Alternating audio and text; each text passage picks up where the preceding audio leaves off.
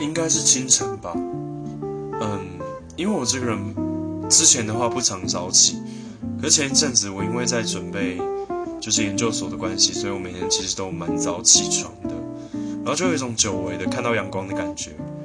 嗯，那种感觉跟晚上不太一样，为什么？因为阳光是蛮温暖的一件事情，而且早晨的阳光不会到热，到中午的话我就觉得有点太热了。